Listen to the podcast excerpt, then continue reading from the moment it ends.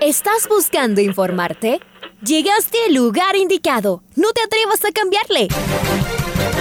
La red presenta. Ponte al día. Información deportiva al instante sobre la actualidad de los equipos ecuatorianos muchos goles y el drama que tanto disfrutamos. Los albos se pusieron en ventaja con doblete de Adolfo Muñoz. La Libertadores Femenina cuenta con sus 16 equipos. Con la conducción de los periodistas de la red, Raúl el Profe Chávez y Andrés del Pichón Villamarín. Mucha información que contarles aquí en 102.1 FM. El microciclo de la selección que arranca el día de hoy. Ponte al día. La red. Bienvenidos.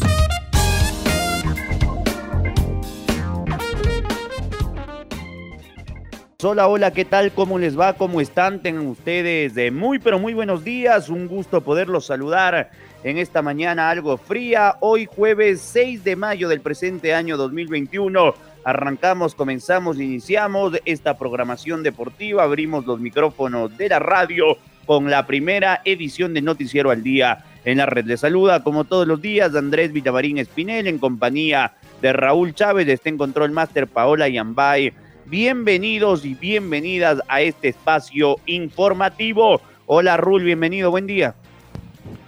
¿Qué tal Andrés? ¿Qué tal amigos oyentes de los 102.1 FM de la red? Sean bienvenidas, bienvenidos al Noticiero del Día en su primera edición. Arranquemos de una vez con los titulares. Independiente del Valle goleó a Universitario de Deportes en la Copa Libertadores. Se reprogramaron los partidos de equipos colombianos de los torneos Conmebol. El clásico del astillero tendría ya una fecha tentativa. Ya habría fecha para la llegada de vacunas a la Federación Ecuatoriana de Fútbol. Liga Deportiva Universitaria visitará el sábado al Independiente del Bate en Sangolquí. El Chelsea se clasificó para jugar la final de la UEFA Champions League. Junior de Barranquilla recibirá en Guayaquil al Fluminense. 6 de la mañana con 9 minutos, 6 de la mañana con 9 minutos, pasamos a escuchar el editorial del día en la voz de Alfonso Lazo Ayala. Se adueñó de la pelota, como casi siempre, pero además esta vez fue contundente. El Independiente del Valle lo pasó por encima al Universitario de Deportes de Lima y está nuevamente en carrera en su grupo en la Libertadores. Su inicio en la fase de grupos había sido engañoso. A Defensa y Justicia le debió ganar sin problema en Quito. El cuadro argentina jugó como equipo chico mismo y consiguió un punto casi de milagro. Ante Palmeiras mereció mejor suerte por la cantidad de situaciones que erró y terminó goleado. ¿Pero por qué? Porque no se traiciona el profesor Paiva. Sus rivales se encierran cuando lo enfrentan. Incluso el campeón reinante de la Libertadores lo hizo. Y de ahí a buscar el contragolpe. Sin embargo, el IDB lo sometió. Y la diferencia está en la concreción. La semana pasada no estuvo fino, pero lo de ayer confirma que el que juega bien a la larga gana.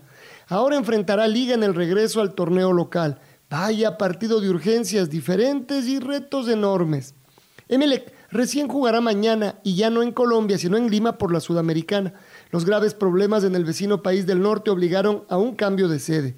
Va tranquilo, incluso ya no tendría que guardar ningún jugador, pues el clásico del astillero ha quedado postergado. Y ese será un nuevo problema por resolver, pues no hay fechas intermedias donde colocar partidos diferidos. Hoy regresa el fútbol de la Serie B. Un motivado nacional debe visitar a Gualaceo, que no anda bien, mientras que Independiente Junior recibe al América, que no encuentra el gol. El Cumba ya volvió a ganar ayer y es el líder solitario. La Serie B logró los permisos respectivos para poder entrenar los fines de semana y así continuar jugando en mitad de ella.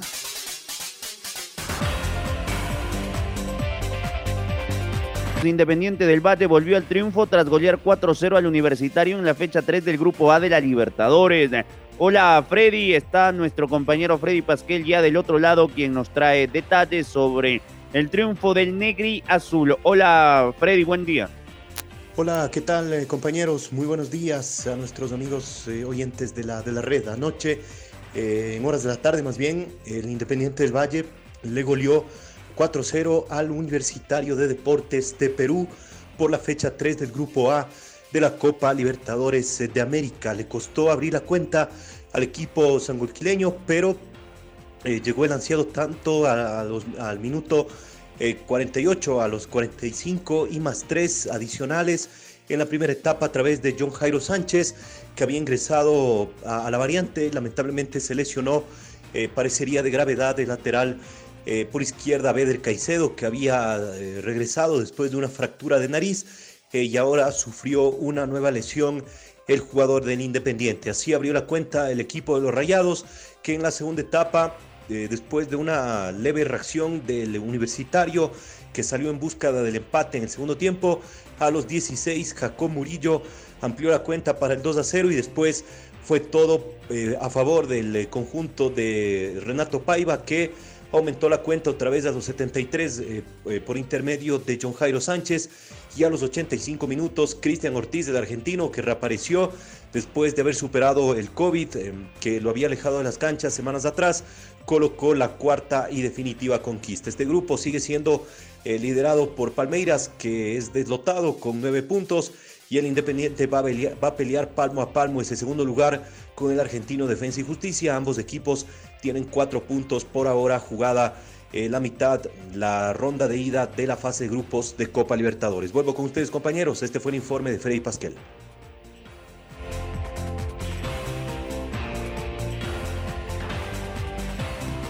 Abrazo Freddy, gracias por tu informe.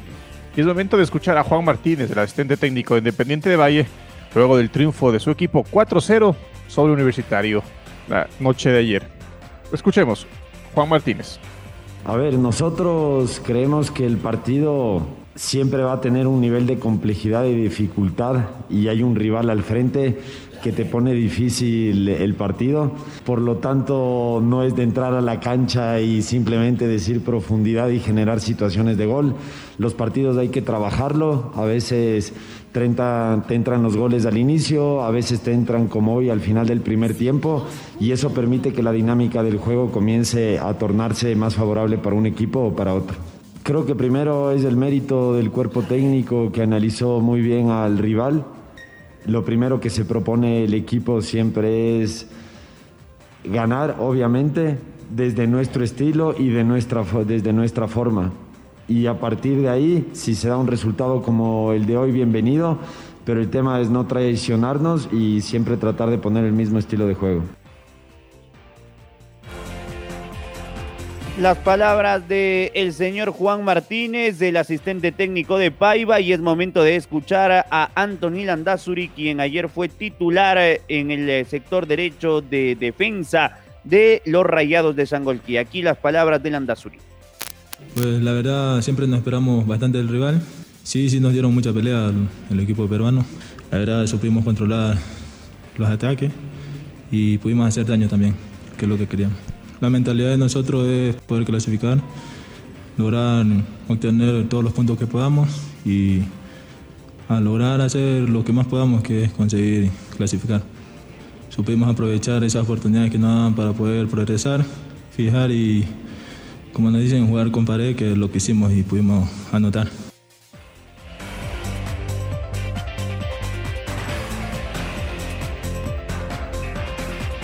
Se reprogramaron los partidos de equipos colombianos de los torneos Conmebol. Estamos con Domingo Valencia, quien nos tiene los detalles. Domingo, buen día, ¿cómo estás? Buen día compañeros, amigos oyentes, ¿cómo les va? Entre hoy y mañana se jugarán los encuentros de local de los equipos colombianos en la Copa Libertadores y la Copa Sudamericana fuera de Colombia por la falta de garantías de las autoridades de seguridad locales de Armenia y Pereira para que los juegos se desarrollen con normalidad. Comencemos con la Copa Libertadores. Ayer estaba programado un solo partido. Independiente Santa Fe iba a recibir a River Plate de Argentina en el Estadio Centenario de Armenia. El encuentro se jugará hoy a las 20 horas hora local en el Estadio General Pablo Rojas de Asunción del Paraguay. Hoy estaban programados dos encuentros en territorio colombiano. En Barranquilla, Junior iba a recibir al Fluminense de Brasil y en Pereira, el Atlético Nacional de Medellín iba a jugar ante Argentinos Juniors de Argentina.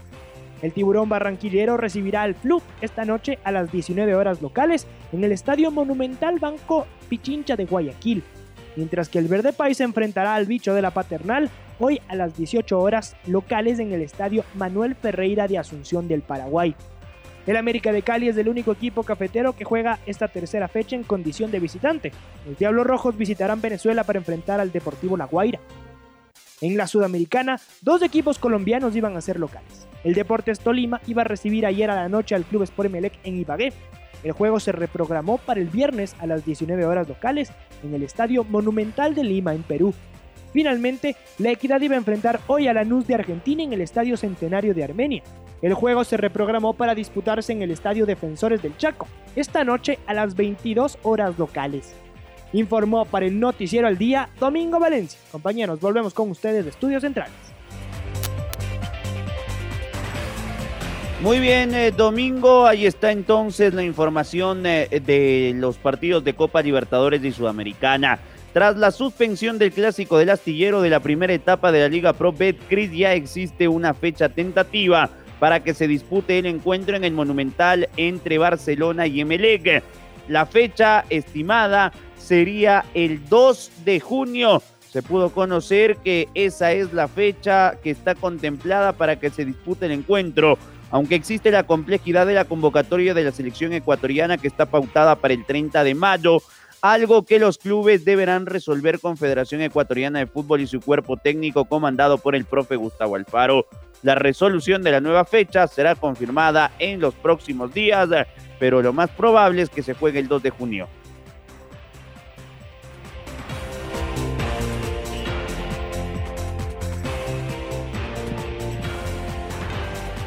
Liga Deportiva Universitaria visita este sábado a Independiente del Valle. Pablo Repeto evalúa a sus jugadores para saber con quién puede contar para el compromiso. Juan Cruz Caprof, hasta el momento, es el único descartado. Luchito, estamos con Luis Quiroz. Luchito, buen día, ¿cómo estás? Sí, Raúl, ¿cómo les va? Buenos días y a todos los que escuchan el noticiero al día de la red, un placer saludarles. Liga Deportiva Universitaria se prepara para este sábado visitar a Independiente del Valle en eh, un partido de la décima primera fecha de la Liga Pro. El profesor Pablo Repeto evalúa qué jugadores podría contar para este compromiso y con cuáles no, recordando que el próximo jueves, en cambio, juega Copa Libertadores de América frente a Vélez Arfield. Al momento el único descartado es Juan Cruz Caprof que tiene una lesión muscular el resto en observación. Se ve la, se, se, prevé también lo de Johan Julio, que dice el cuerpo médico que ya está recuperado, que podría ser tomado en cuenta. Y Franklin Guerra, que también podría tener algunos minutos, si así lo decide el profesor Pablo Repeto. Veremos en el entrenamiento. Hoy también hay rueda de prensa en eh, que así que estaremos pendientes. Un abrazo. Abrazo grande, Lucho. Según el portal Ecuagol, eh, se pudo conocer que este día jueves 6 de mayo llegarán a Ecuador las dosis de las vacunas que la Conmebol ha designado para las distintas federaciones. Serán un total de 3.200 dosis disponibles para la Federación Ecuatoriana de Fútbol y ahora se espera un pronunciamiento oficial para conocer cómo será el proceso para la vacunación de la selección tricolor. Recordar que las vacunas llegan procedentes de Paraguay, donde se encuentra la sede de la Conmebol, que recibió un total de 50 mil dosis gracias a la farmacéutica china Sinovac.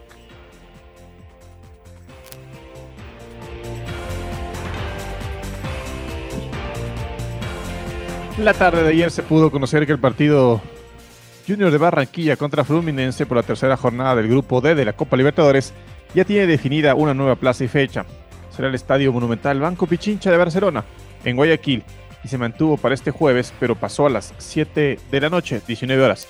Ambos equipos se encuentran buscando vuelos para poder aterrizar a nuestro país en las próximas horas. Eh, hay que recordar que atención la atención reina en las calles de Colombia, previo al paro nacional convocado para este miércoles por los sindicatos y organizaciones sociales, que desde el pasado miércoles movilizan a miles de personas en todo el país. Otros equipos como Santa Fe, River Plate, Emelec y Deportes Tolima tuvieron que buscar también nuevo escenario.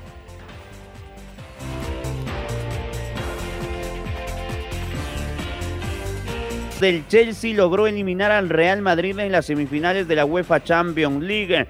Timo Werner y Mason Mount anotaron los goles del triunfo ante el equipo español que no logró ni patear al arco en todo el segundo tiempo. Los Blues fueron superiores de principio a fin en el duelo de vuelta y con un gran nivel, sobre todo en el segundo tiempo. Justificaron su clasificación a la final del torneo europeo. Será la tercera ocasión eh, en la que una final de Champions se jugará entre equipos ingleses.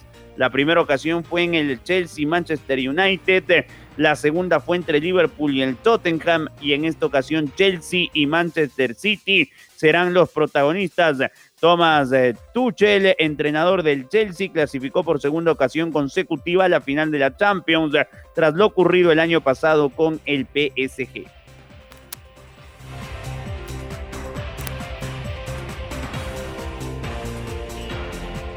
Las velocistas ecuatorianas Ángela Tinorio y Anaí Suárez piden que las autoridades del deporte realicen las gestiones necesarias para que el equipo de postas que participará en los Juegos Olímpicos tenga un proceso de entrenamiento y preparación a diferencia de lo que pasó en el Mundial de Polonia. Escuchemos a Anaí Suárez en primera instancia y posteriormente a Ángela Tenorio, integrantes del cuarteto tricolor en el programa Jornadas Deportivas de Radio La Red la mayoría sabe, ni siquiera hemos practicado. Eh, pudimos practicar como dos días antes de la posta.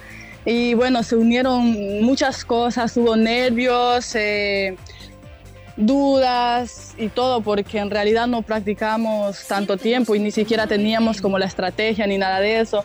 Entonces, cuando ya llegó la hora, entramos a la pista y solo pensamos en que íbamos a disfrutar el momento, porque en realidad nosotros sabíamos que sí podíamos lograrlo, pero hubo muchas dudas porque, o sea, no hemos trabajado para eso y estuvimos así como que pensativas y todo. Yo personalmente con miedo incluso porque como yo digo, a mí no me gusta hacer la posta porque es una responsabilidad grande. La posta fue algo que salió inesperado, pero nos salió y estoy contenta y muy feliz del trabajo en equipo que hemos hecho con todas mis compañeras y nuestro, y nuestro entrenador. Y, pero se van a poder juntar, ¿cree usted? Todo depende de, bueno, aquí en este caso sería del Comité Olímpico, la Federación Ecuatoriana, Secretaría del Deporte, de, si es que mm, mandan a las chicas, ¿no? Porque nosotros estamos acá, entrenamos dos, eh, Anaí Suárez y mi persona estamos acá. Muy bien, eh, el director de Axis de Sports, eh, Juan Naranjo, asegura que el equipo de postas que clasificó a los Juegos Olímpicos de Tokio necesita entrenar con todos sus integrantes previo a competir en la capital japonesa. Escuchemos un extracto del segmento que protagoniza en el programa Jornadas Deportivas. La posta son movimientos mecanizados, son eh, la posta para que fluya justamente, eh, cada técnico tiene sus distintas estrategias, hay técnicos que, no sé si es que te fijaste Pato, que hay atletas que ponen un tape o un masking como para tener una referencia de cuando pase el, atleta por ahí, tienen que empezar a correr. Eh, todo este tipo de cosas son analizadas técnicamente por el entrenador y obviamente son ejercicios mecánicos de mucho tiempo de repetición. Eh, lamentablemente las chicas no tuvieron el tiempo como para practicarlo, sin embargo también vale la pena recalcar que no es la primera vez que corren juntas, ¿no? Este mismo cuarteto fue el que nos dio la alegría la otra vez ganándole a Canadá en esa Serie B, que eso fue la fue el mundial en, el Caribe y justamente por eso es que nos invitaron, entonces si es que les convocan tendrán que estar y punto, o sea, no, no hay mayor vuelta que darle, tendrán que agarrar y poner la agenda y decir el equipo de posta se concentra en esta ciudad estos días y trabajar juntos, no, no hay mucho más vuelta que darle.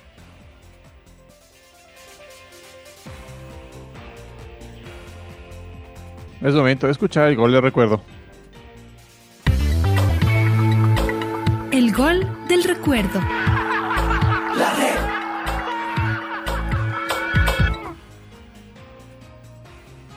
El 6 de mayo de 2019, el Club Deportivo El Nacional se enfrentó a América de Quito por la duodécima fecha de la primera etapa. En el Estadio Olímpico Atahualpa, los criollos se impusieron 3 a 1. Recordemos el tercer tanto del Rojo, obra de Jordi Caicedo, con los relatos de Domingo Valencia y los comentarios de Reinaldo Romero. Gane el Nacional frente al América aquí en el Atahualpa. Ronaldo Ñate, la toca para Iván Treyes, este abre en la izquierda para José Hernández. Se viene el conjunto Cebollita, adelanta para Jairón Bonedo, otra vez José Hernández, que la pisa y la toca para Armando Monteverde. Se viene el 22 ante la marca de Arce, se dejó comer y se viene Arce, la metió solito Caicedo en el área.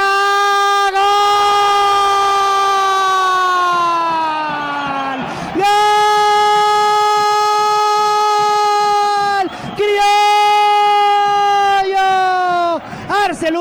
a Monteverde y después quedó mal parada la saga del conjunto Cebollita. La tocó para Jordi Caicedo, entró en el área y definió por el primer palo. No pudo hacer nada Darwin Cuero. Y a los 33 minutos del segundo tiempo, ¿será que el Nacional con este gol sentencia el partido? El Nacional tiene tres. El América de Quito uno aquí en el Estadio Olímpico Atahualpa. El recién ingresado Arsenal que iba ahí a reforzar el bloque, el bloque defensivo de volantes en defensa, resulta que le quita un balón a Monteverde y le pone igual un pase gol a Jordi Caicedo, que también quiso escribir su nombre en este partido y con una exquisita definición. No buscó el segundo poste, buscó el primero, vio que Cuero se iba lanzando, iba abriendo el abanico hacia el poste de la mano izquierda del arquero americanista y resulta que le pone allá. En el primer poste la pelota ras de piso, gran definición de Jordi Caicedo para que el Nacional esté ganando ya 3 a 1 al América que en el Atahualpa. Ahora ya estás al día junto a nosotros. La red presentó Ponte al día. Informativo completo sobre la actualidad del fútbol que más nos gusta, en donde estés y a la hora que tú quieras. Conectado con nosotros en las redes de la red. Síguenos como arroba la red Ecuador y no te pierdas los detalles del deporte minuto a minuto. Escúchanos en vivo en TuneIn y en los 102.1 FM en Quito. ¡Te esperamos!